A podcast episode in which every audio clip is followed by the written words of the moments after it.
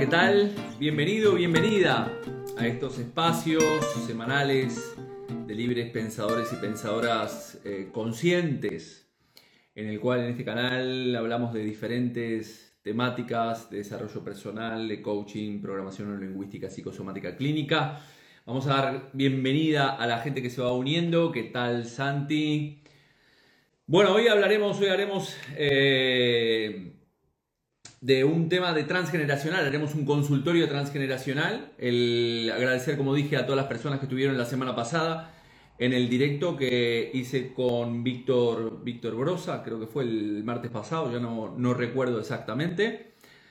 Eh, vamos a ir siguiendo saludando. Hanna Chulita, hola Jorge. Pueden decirme desde por dónde están. Eh, también recordarles que a finales de abril estaremos empezando un Practitioner Coach en Programación Lingüística aquí en Galicia, es la edición creo que número 24 eh, de fin de semana y para eh, junio estaremos empezando también un taller de psicosomática clínica y transgeneracional. ¿Qué más? bueno, hemos puesto, como siempre digo, voy a empezar con algunas, este, algunas consultas que me hicieron del transgeneracional eh, tomé algunas de ellas. Gracias a todos y a todas los que me escriben por, por el privado, eh, con mensajes, preguntas, etcétera, etcétera. También recordarles que tienen más información en la web jorgerial.es. Antes de comenzar a hablar del transgeneracional, siempre me gusta, mientras se va sumando la gente, me gustaría comentar una, una noticia que vi hace poco, en el cual este, escuché hace algunos días, eh, en, el, en, la cual eh, me decía, escuché que había una, mm, una universidad, creo que era en Estados Unidos, que habían desarrollado una inteligencia artificial para debatir con humanos acerca de eh, sobre el tema del propio desarrollo de la inteligencia este, artificial, ¿no? Y lo más flipante de esta noticia, lo que me pareció más flipante de la noticia, es que la propia inteligencia emocional comentó en el, en el propio debate que su propio desarrollo afectará a, la humanidad a tal punto de poder destruirla. O sea, que nos va a afectar y nos puede destruir esa propia inteligencia este, eh, artificial. Lo más asombroso de esta noticia, como digo, no, no es que la propia inteligencia artificial nos advierta de que, de que, de que no la desarrollemos, ¿no? Eh, y sin embargo, lo más flipante es que el, ser humano cree que por el solo hecho de, haberla construido o desarrollado, la, vamos a poder controlar eh, toda la vida, ¿no? Es como si nosotros como padres pensamos de que por haber tenido a nuestros hijos vamos a poder controlar a nuestros hijos el resto de, nuestra vida, ¿no? Entonces, me parece bastante eh, flipante que, estos de locos, eh, porque como seres humanos nos creemos más inteligentes que cualquier cosa y tenemos una soberbia que muchas veces nos llevará a la extinción. No sé, me pareció bastante curiosa esta, esta noticia, ¿no? Eh, yo creo que es importante entender que para no poder, para no extinguirnos de, de, boludez, como decimos allá en el Río de la Plata, o gilipollez, como se dice aquí en, España, que, nosotros nos encontramos dentro de la Tierra, ¿no? regidos por la naturaleza, eh, regidos por los cambios lunares, la astrología, eh, y que no tenemos una potestad muchas veces para cambiar ciertas cosas, ¿no? Entonces tenemos que aprender a convivir con estos elementos externos que determinan de alguna manera nuestro caminar en la tierra para entender que, todo es perfecto tal cual, tal cual como es, ¿no? Y, es como si pensaras que la muerte de, una, de una cría, de una determinada especie en manos de otra, es injusto, ¿no? Porque la, naturaleza no piensa esto, es totalmente biológica, es normal y ecológico y está manifestado para mantener un equilibrio. Eh, Santi dice, hay una película sobre algo parecido. Bueno, ahora Netflix sacaron de No mires hacia arriba, está la de, la de Leonardo DiCaprio y algunas otras más.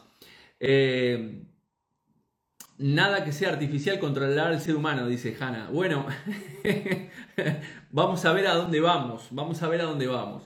Eh, el ser humano cree que, es más inclusive dentro de, la propia, de los propios seres humanos, ¿no? Peleamos con otros seres humanos creyendo que, eh, y no desde un sentido biológico, sino simplemente por tener razón o alimentar eh, al ego totalmente separado, ¿no? Y creemos que, nuestros pensamientos, nuestras religiones, nuestra forma de pensar o nuestras preferencias al final son mejores que las de los demás. eh, sin respetar la de, los demás. En fin, aquí podríamos hablar muchísimo, pero seguro que, este, que nosotros como seres humanos nos terminaremos extinguiendo por, por nuestra, propia, nuestra propia causa.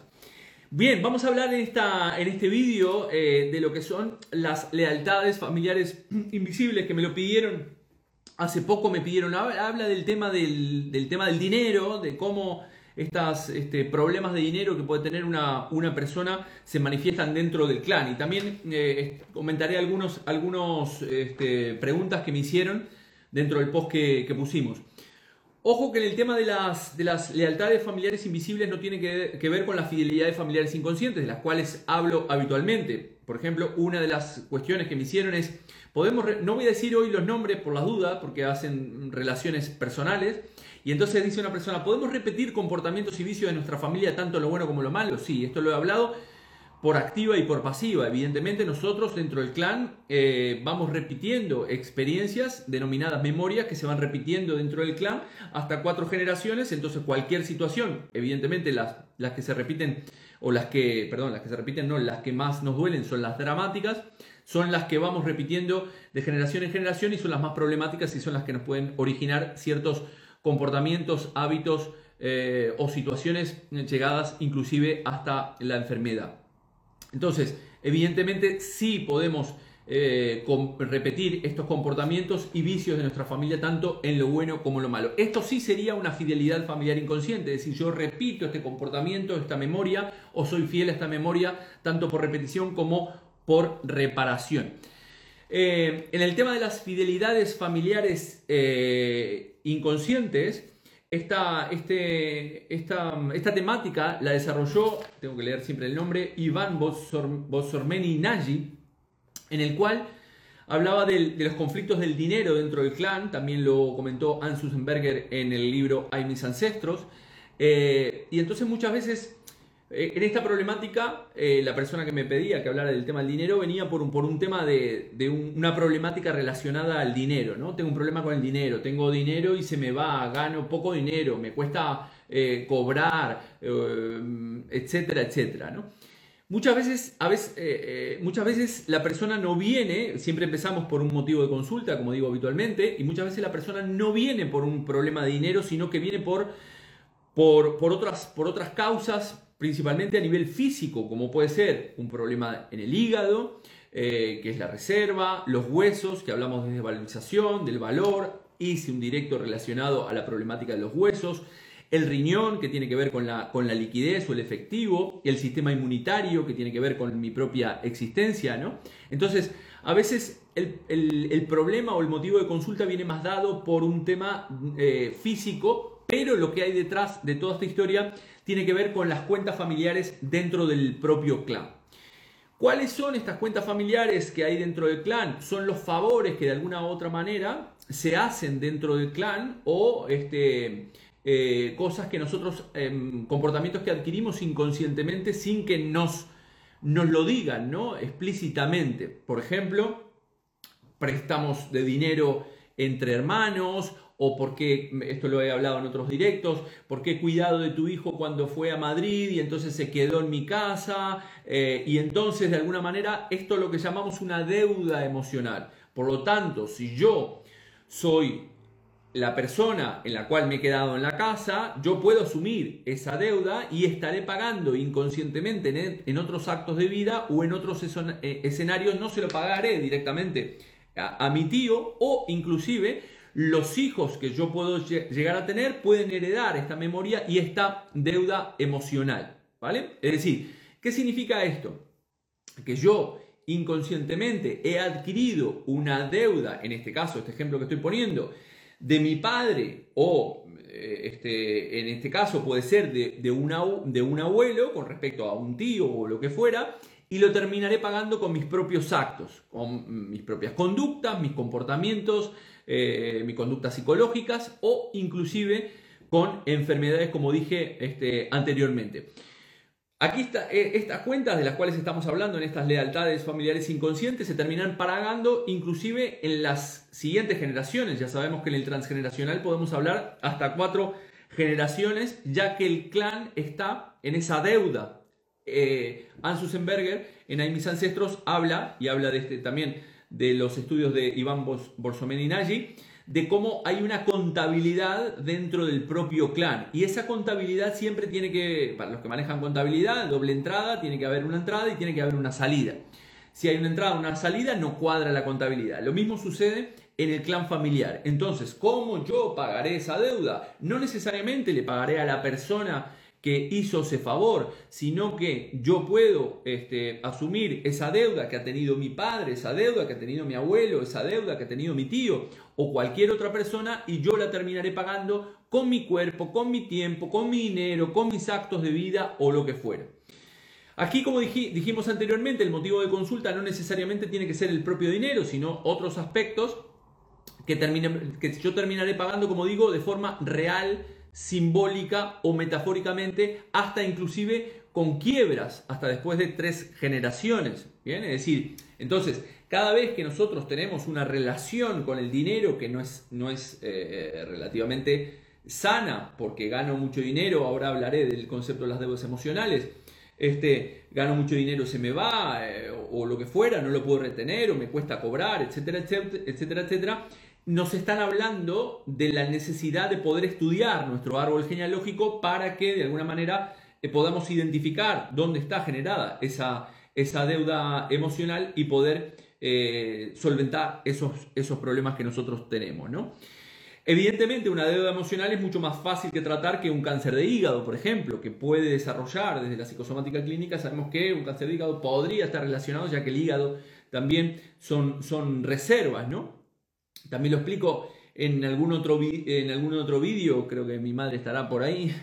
Eh, yo cuando estos problemas de dinero que tenía en el pasado, en uno de los, de los módulos de psicosomática clínica, que había hecho con, con Celam, eh, descubrí que tenía una deuda emocional con mi madre debido a que mi madre este, en un momento de su vida había querido trabajar, mi padre no quería que trabajara y ella se había dedicado a, a cuidarme ¿no? este, como ama de casa. Entonces yo asumo una deuda emocional en ese caso con mi madre y la estaré pagando, evidentemente no se la pagaré a mi madre, sino que la estaré pagando en otros este, ámbitos de mi vida. ¿no?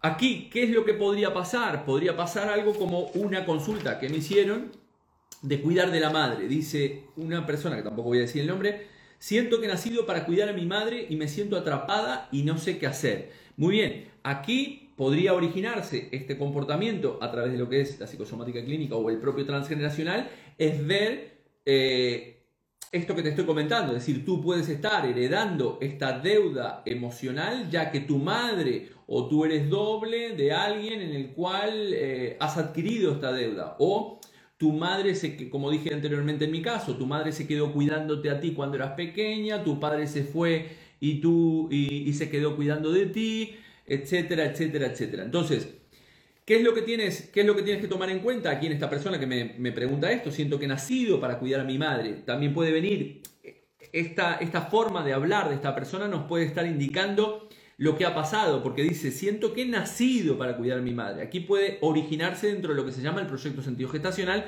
que lo hemos hablado muchísimas veces, ¿no? Va desde la concepción, nacimiento hasta los tres años de vida. Es decir, los padres supongamos que tienen tres, cuatro hijos y después ven que sus hijos se les están yendo eh, a estudiar o lo que fuera y desean tener un hijo o una hija que será la persona que los cuide en su edad adulta. Esto es lo que se denomina en el transgeneracional eh, los niños o niñas bastón, es decir, niños o niñas para la vejez. Los padres conciben estos niños inconscientemente para que los cuiden cuando ellos se hagan mayores y entonces yo tengo, he sido concebido o he sido concebida con esta memoria y entonces por lo tanto evidentemente tengo ese programa en mi mente que llevaré a cabo. Por lo tanto, esta persona, siento que he nacido para cuidar a mi madre y me siento atrapada y no sé qué hacer, tendrías que ver o hablar con tu madre acerca de cómo fue ese proyecto sentido gestacional y, ver o eventualmente si hay una deuda eh, emocional como estábamos eh, comentando anteriormente. Por lo tanto, las deudas emocionales son pagadas dentro de lo que se denominan estas lealtades familiares invisibles. Cuando, evidentemente, cuando la relación es buena, en, la relación con tu madre es buena, no hay problema a la hora de pagar esa deuda, porque bueno, la cuidas y, y no hay problema. Ahora, cuando la relación no es buena, aquí inclusive puede generar eh, una fibromialgia. De esto ya hemos hablado bastante en este canal sobre psicosomática clínica, de, cómo se origina eh, la fibromialgia, que es un doble apremio, entre otras cosas, entre otros resentires, es decir, estoy cuidando de alguien que no quiero cuidar eh, y que me hace la vida imposible, sin embargo, mis valores o mis creencias me hacen que tenga que cuidar de esta persona.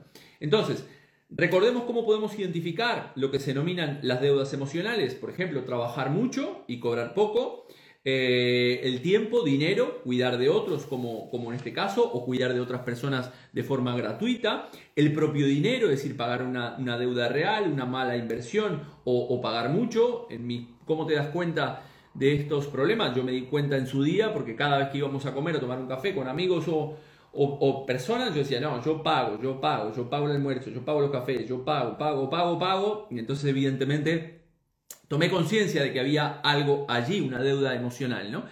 También las deudas emocionales pueden estar relacionadas, como dijimos anteriormente, con la grasa. Al final la grasa es una reserva de dinero, el cuerpo, ¿no? Eh, un problema de obesidad o enfermedades relacionadas, como dije anteriormente, el hígado, el riñón, que es la liquidez, los huesos, que son valor, también inclusive en el corazón o a través de los comportamientos, como tiene esta persona, esta mujer que me pone esta consulta, es decir, mis acciones y mi carácter de vida pagan esa deuda, ¿no? Entonces yo tengo que cuidar de mi madre con, esa, con e, este, ese carácter o esa acción de vida, ya que mi, eh, adquirí una deuda emocional. Supongamos que mi, no sé, mi padre eh, no sé, no quiero liarme, pero mm, tengo que cuidar a, mi madre que a su vez es doble de, de una tía eh, de la cual yo también soy doble, que contrajeron una deuda por préstamo de dinero arriba y entonces yo a su vez tengo que pagar esa deuda. No es nuestra esa deuda.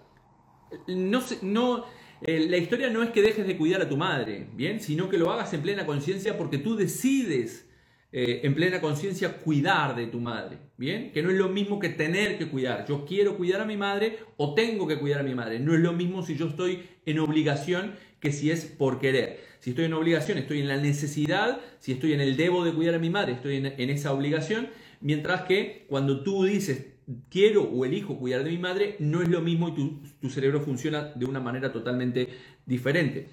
También los problemas de dinero, reparto de bienes o herencias, este, esto puede, eh, puede estar relacionado con un cáncer de páncreas, ¿no? Las, las, las deudas dentro del clan, al final cómo esa contabilidad se genera, se, se, genera esa doble entrada en esa contabilidad para que cierre dentro del clan, se genera esa enfermedad y se paga con esa enfermedad. Y aquí hablo con propiedad porque mi padre ha fallecido con un cáncer de páncreas, ¿eh? y esto ya lo ya lo saben los que me escuchan habitualmente. Entonces, otros comportamientos, pasa mucho en la, en la consulta, ¿no? Personas que se ponen la consulta por primera vez y tienen miedo a, cobrar, les cuesta cobrar o, cobran muy poco, ¿no? Esto es muy común dentro de lo que es la propia terapia, el, coaching, ¿no? Entonces aquí es donde tenemos que estudiar toda la problemática del árbol genealógico porque el árbol genealógico nos dará eh, pistas sobre esas deudas reales o simbólicas que yo estoy pagando hoy en día a día como dije, por mis actos o por mi cuerpo. Al final, inconscientemente, eh, lo que dice mi inconsciente es cuanto más pago, al final más cancelo esta deuda y más leal soy al clan familiar. Otro motivo de consulta podría ser, por ejemplo, una obesidad o sobrepeso, es decir, la persona no viene por un conflicto de dinero, viene por un conflicto de, obesidad y sobrepeso y en este caso la persona, no sé, pongo ejemplos, ¿no? Siempre son pistas, podría estar guardando todo el dinero perdido por la quiebra o por una mala inversión eh, de, un, de un abuelo del cual soy doble, ¿no? Entonces aquí dentro de la problemática hay un libro que se lo recomiendo, que ya lo he recomendado en otras oportunidades, Psicogenealogía en torno al dinero y al éxito. Eh, el autor es Marie Noël Maston Lerat, vaya nombre psicogenealogía. Este habla cómo superar los bloqueos transgeneracionales para vivir mejor el día a día. Se los recomiendo. Habla de estos conceptos de cómo se paga, ¿no? Eh, ¿Cómo lo podemos resolver? Para las personas que me preguntaban, evidentemente a través de actos simbólicos. Ya he, hablado que el inconsciente entiende de actos simbólicos. Y entonces, por ejemplo, yo en mi caso, o cualquier persona, tú cobras una consulta, eh, no sé, 50 o 100 euros, lo que cobres, y guardas ese 10%. El diezmo es algo eh, ya conocido en muchas culturas la importancia de mantener ese, ese diezmo para volver a reinvertir o inclusive diariamente. Este, eh, yo se lo recomiendo a muchos este, pacientes, los que tienen problema de dinero, todos los días ahorrar un euro o dos euros todos los días ahorras y ahorras en plena conciencia. Luego de dos meses te das lo que se denomina un acto de placer o un proyecto que tú pongas todos los días dos euros, ahorro en plena conciencia para romper estos patrones, estos patrones mentales acerca del, del dinero. Es algo, entre otras cosas, que podrías hacer para romper estos patrones. Cuando tú ahorras, tienes que poner eh, eh, tu mente diciendo, bueno, este ahorro va a ser para este proyecto o para este acto de placer que será invitar a mi mujer a comer con mis hijos, irnos de viaje o lo que fuera. Pero es un dinero que tú inviertes en ti mismo o en ti misma y eh, de alguna manera estás generando un comportamiento totalmente que es la antítesis de lo que estabas de lo que estabas haciendo. Por lo tanto, como dije al principio, no es lo mismo una fidelidad familiar inconsciente, que son las fidelidades a las memorias del propio clan, del propio clan que una lealtad este, familiar invisible. El segundo tema dentro de lo que son las lealtades familiares invisibles, también lo había tratado en otro directo, es el tema de la parentización, de lo cual, como digo, también he hablado en otras, en otras oportunidades. que es la parentización? Que también lo estudió Iván Borsomeninaggi que estamos hablando de que en el clan siempre existe una jerarquía. Esto es muy importante entenderlo, porque aquí se producen muchas cosas, eh, desfasajes a nivel psíquico de, las personas cuando no están ocupando el propio lugar en la familia. ¿Qué significa esto? Que hay un bisabuelo, un tatarabuelo, un bisabuelo, el abuelo, los padres, los hijos, los nietos, los bisnietos, los tataranietos y así sucesivamente. Para no tener conflictos relacionados a lo que se denomina el lugar en la familia, que puede estar relacionado con enfermedades autoinmunes, entre otras cosas, dentro de lo que es la psicosomática clínica, el transgeneracional, es importante ocupar este lugar. Y muchas veces no se, no, no se cumple o no se mantiene este nivel arcaico dentro de la familia. ¿Qué quiere decir esto? Por ejemplo, bueno, esto lo podemos ver en las propias constelaciones familiares, este, eh, el, nivel jerárquico, constelaciones con clips, para aquellos terapeutas que trabajan con, con, clips, en las cuales a partir de cómo se colocan los clips, el terapeuta puede ver si la persona está ocupando realmente ese lugar en la familia o no. ¿Qué, ¿En qué consiste este concepto de parentización? Es cuando básicamente tanto el, padre o la madre eh, no están, ¿no? ¿Qué significa? El hijo mayor a nivel arcaico es quien va a ocupar eh, el lugar del macho alfa cuando el macho alfa no esté, es decir, sustituir a ese padre si este padre o muere o no está. Lo mismo sucede con la hija, es decir, eh, produce una parentización. Por lo tanto, si el padre falta, el hijo mayor es el que, el que ocupa este lugar, aunque sea pequeño. Tengo casos, podría contarle muchos casos de niños que han de alguna manera asumido ese rol del macho alfa porque el padre no está y asumen ese rol del clan de, dentro del clan. Y lo que pasa es que no están ocupando ese, ese lugar. Y entonces asumen ese rol, empiezan a trabajar desde temprano para cuidar o proteger a sus hermanos, para alimentarlos, etcétera, etcétera. Ese niño, como digo, esa niña no está ocupando ese, ese lugar en el clan y le puede producir grandes consecuencias a nivel físico o psíquico, ya que no está ocupando el lugar que le corresponde, como decíamos anteriormente, mm, a un nivel arcaico. En toda manada existe ese nivel arcaico y se respeta principalmente eh, lo que dicen las personas mayores. ¿no? El hombre o la función paterna, en este caso, tiene una función arcaica y lo mismo con la madre. Entonces, cuando ese padre no está, porque muere, porque se va de viaje, porque está enfermo, porque está depresivo, porque está todo el día en la cama y no está cumpliendo con esa función, es ese hijo mayor el que adoptará ese, ese lugar que no es el corresponde. ¿Qué es, lo que, es lo que pasará? Al final, la parentización evidentemente produce un drama a nivel intrafamiliar eh, y entonces supongamos que esa persona, yo puedo ser doble de esa persona que hizo una parentización y evidentemente como esa persona, e, ese niño que está ocupando el lugar de su padre, ya tiene hijos, yo soy doble o llevo la memoria de esa, de esa persona dentro del clan y podría resultar que podría tener un problema de no tener hijos. ¿Por qué? Porque ese, e, esa persona de la cual soy doble ya tiene hijos. ¿Bien? ¿Se entiende esta, esta dinámica? Es decir, ese niño adopta un rol eh, del padre o eventualmente la, la hija adopta el rol de la madre por la ausencia de la madre y entonces ya pasan a ser padres de sus hermanos. ¿Bien? Al yo ser doble de ese niño o de esa niña que hizo la parentización, podría afectarme a mí eh, a nivel psicosomático, no pudiendo no tener hijos. Y entonces la persona viene a la consulta por una problemática por no tener hijos. Por lo tanto, en el caso de la parentización, hablamos de esta ausencia real o simbólica por parte del padre o la madre. Eh, ¿Qué más? Voy a, voy a, ir a algunas consultas, si quieren ir poniendo algunas otras consultas a nivel psicosomática, eh, perdón, a nivel transgeneracional del árbol genealógico, voy a, hacer otras consultas. Santi que estaba por ahí eh, preguntaba, bueno, acá no voy, a, no voy a, decir estos nombres, voy a decir otra. Mi hermano me hace daño, pero, pero sigo sin poder soltarlo, ¿bien? Em, esto pasa mucho, ¿no? Es decir, esta fidelidad familiar inconsciente me lleva a tener un determinado rol o asumir inconscientemente un rol que no es el que me compete a mí en mi vida, ¿bien?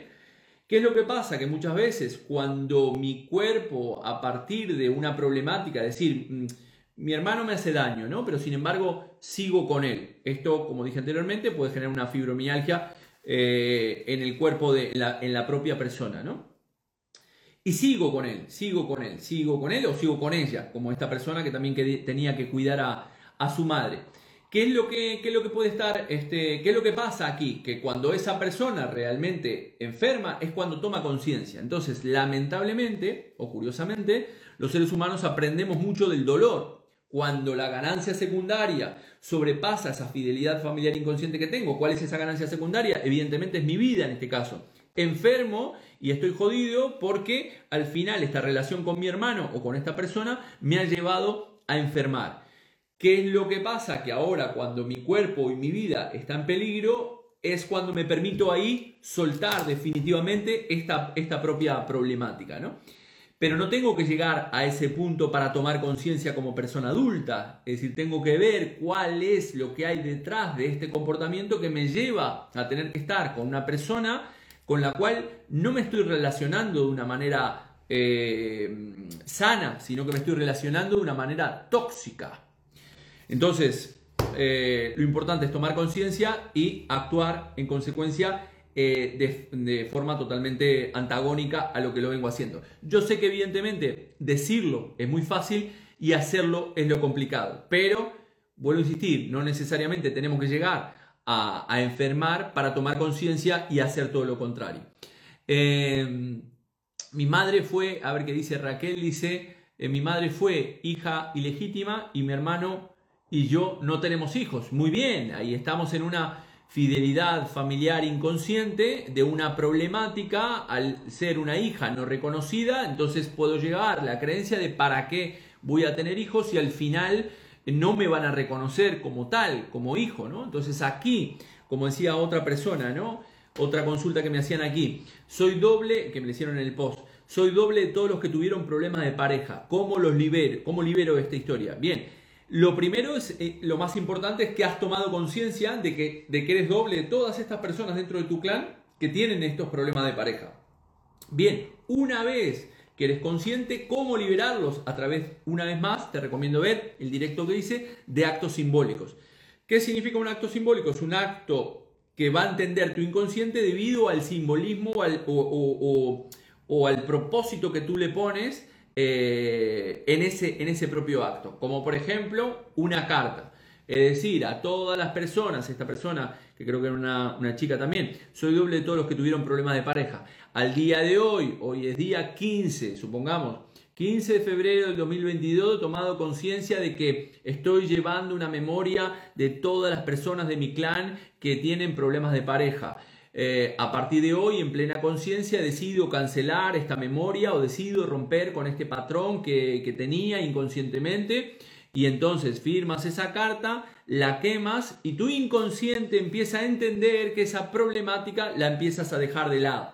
Bien, Entonces, respondiendo a esta también esta pregunta que me hicieron en el post, de soy doble de todos los que tuvieron problemas de pareja, ¿cómo los libero? Una manera es, ya has tomado conciencia y ahora lo que te falta es la toma de conciencia liberadora. ¿Qué es esto? Permitirte empezar a pensar de una manera diferente y actuar de una manera diferente, siendo consciente de que la manera en la cual estás actuando hoy en día obedece a una programación inconsciente de la cual tú no tienes ni idea. Y ahí es donde tenemos que poner, como dice el, doctor Sellam, hiperconciencia. Eh, Olga me dice, ¿cómo saber de quién eres doble? Bueno, esto lo expliqué en otros directos, dobles puede ser, doble significa que llevamos una carga o una memoria Puedo llevar una, memoria de mi abuelo, de mi abuela, de mi padre, de mi madre, de mi tío, de mi tía abuela o lo que fuera. Partimos siempre de un, motivo de consulta. Podemos ser doble por nombre, si llevamos el nombre, aunque sea compuesto. Eh, José Carlos, si me llamo Carlos, soy doble de ese José Carlos. Eh, puede ser doble por nombre, eh, puede ser por parecido físico, puede ser por la propia problemática, es decir, eh, llevo la problemática, como en este caso, de todas las personas que tienen problema de pareja, como me decía esta chica. Entonces soy doble de todas esas personas por la propia problemática. Puedo ser por doble por fechas. La, parte de las fechas es un poco, un, poco más complicada. De, hay una metodología para identificar las fechas, es decir, si están en la misma línea de afinidad, los meses son 1, 4, 7 y 10, 2, 5, 8 y 11, 3, 6, 9 y 12 el análisis del árbol genealógico a través de las fechas, tanto de nacimiento como de función, te van a, poder permitir de quién cargas esa problemática. Pero lo que no podemos hacer es tirar al árbol hacia arriba y decir, ay, soy doble de esta persona que, que no ha tenido hijos y yo tampoco lo voy a tener. No, no necesariamente. Partimos siempre de tu motivo de consulta. Eh, depresión repetitiva de un hijo cuyo primer hermano murió al nacer. Muy bien, esto está en lo que se denomina este libro se llama el síndrome del yaciente. Es decir, hay una depresión, una tristeza profunda debido a que es un sutil hijo reemplazo. Febre y, febre, febre y may. Eh, tu, niño está, eh, es un hijo de reemplazo porque está sustituyendo a ese hermano que murió al nacer y por lo tanto una de las características dentro de lo que es el síndrome del yaciente es una depresión o es una tristeza continua eh, preguntas existenciales, eh, una, mm, es como una sensación de no merecer placer. Por lo tanto, tienes por ahí, tendrías que hacer un acto simbólico reconociendo, a través de no sé qué edad tiene tu hijo, pero hablando con él, informándole que ha habido una persona antes de este, de este niño y que él no tiene que sustituir a nadie. Jana Chulita, mi padre murió solo y muchos años estuvo en el alcoholismo. Mi madre se hizo cargo de todo y me siento como ella, que tengo que cuidar de todo y de todos. ¿Tiene que ver esa conducta? Bueno, es algo que te puede vibrar a ti. Como digo siempre, eh, como dije recién, partimos del, motivo de consulta. Tú vienes el, motivo de consulta, como me dijo esta persona. Eh, siento que he nacido para cuidar a mi madre y me siento atrapada. Veremos a partir de ahí cuál es la, problemática que se origina o dónde se ha originado dentro del propio clan, si estás repitiendo ese, ese patrón, que tal vez muy probablemente se, se repita más arriba dentro del árbol genealógico, y si no rompemos con este patrón, lo curioso es que se podrá seguir repitiendo a las siguientes eh, generaciones. Entonces, eh, mi madre se hizo cargo de todos y me siento como ella. Tienen que cuidar de todos. ¿Tienen que ver esta conducta? Sí, evidentemente, Hanna eh, puede ir por ahí. Más consultas que tengan por aquí. A ver, aquí una más. Eh, soy doble, todos los que tuvieron problema pareja, esto ya los vi, tanto lo bueno como lo malo, he nacido. Bueno, los temas relacionados con, como dije, con respecto al tema del dinero, que no necesariamente la persona tiene que venir por un motivo de consulta relacionado al dinero, puede venir por comportamientos, eh, problemas directamente con el dinero o problemas de hígado, problemas de riñones, problemas de huesos, que hablamos de desvalorización y están relacionadas a nivel psíquico y a nivel psicosomático con el dinero. Bueno, eh, más cosas por aquí que estén, eh, que quieran preguntar sobre el transgeneracional. Espero que les haya quedado claro todos estos temas relacionados al transgeneracional. Recordad que en junio pueden acceder a la web. Este, ahí va, vamos a plantear todas las este, mm, eh, los cursos. ¿Qué más? A ver qué más. Aquí dice Majo Slayer.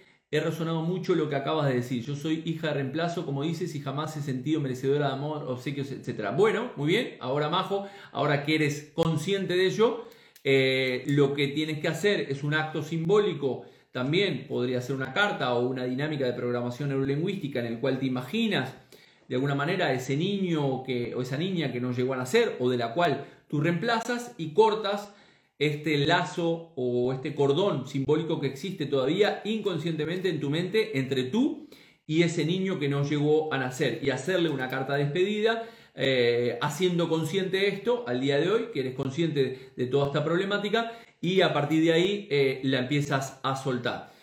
Bueno, como dije, no mucho más. Gracias a todos y a todos los que han pasado por aquí por este directo, a esas 40 personas que están allí. Desvalorización dinero, ¿sí? Tal cual, desvalorización puede tener una causa relacionada con el dinero, así que revisa tu eh, árbol genealógico. Como dije, recordar en la web jorgerial.es o en mis redes sociales estaré anunciando los próximos cursos presenciales y tanto eh, presenciales como por Zoom. Ross, un gustazo escucharte, bravo, Jorge, un saludo, ganas de volver a coincidir. Lo mismo digo, así que gracias a todos y a todas por participar de estos directos seguirme en redes sociales, aconsejar estos directos. Si les ha gustado, coméntenlo. Y si no les ha gustado, no lo comenten. ¿Para qué? Bueno, ser felices, paz profunda. Chau, chau.